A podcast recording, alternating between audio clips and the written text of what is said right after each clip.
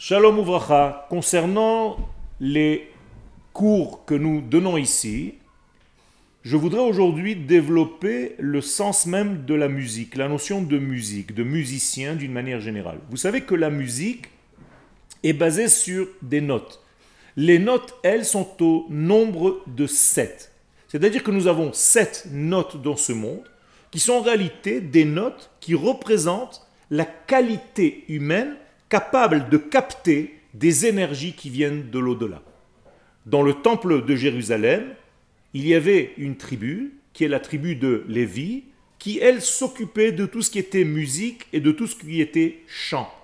Pourquoi nous avons besoin de musique et de chant? Eh Bien, je vous l'ai dit tout à l'heure, pour intégrer les valeurs divines dans notre monde, il faut que cela passe par les sept degrés de la nature. La bonté, la rigueur, l'équilibre, l'éternité, la beauté, le fondement et la royauté. Je viens de citer ici les sept séphirotes qui correspondent aux sept notes do, ré, mi, fa, sol, la, si.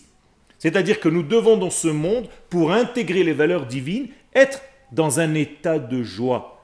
Et la simcha est augmentée avec la musique, avec tout ce qui est cette notion de musicien. Et c'est pour ça que les prophètes demandaient à ce qu'on joue des instruments de musique devant eux pour pouvoir arriver à un sentiment de joie et commencer à prophétiser et donc à faire traverser dans ce monde les idées de l'infini béni soit-il.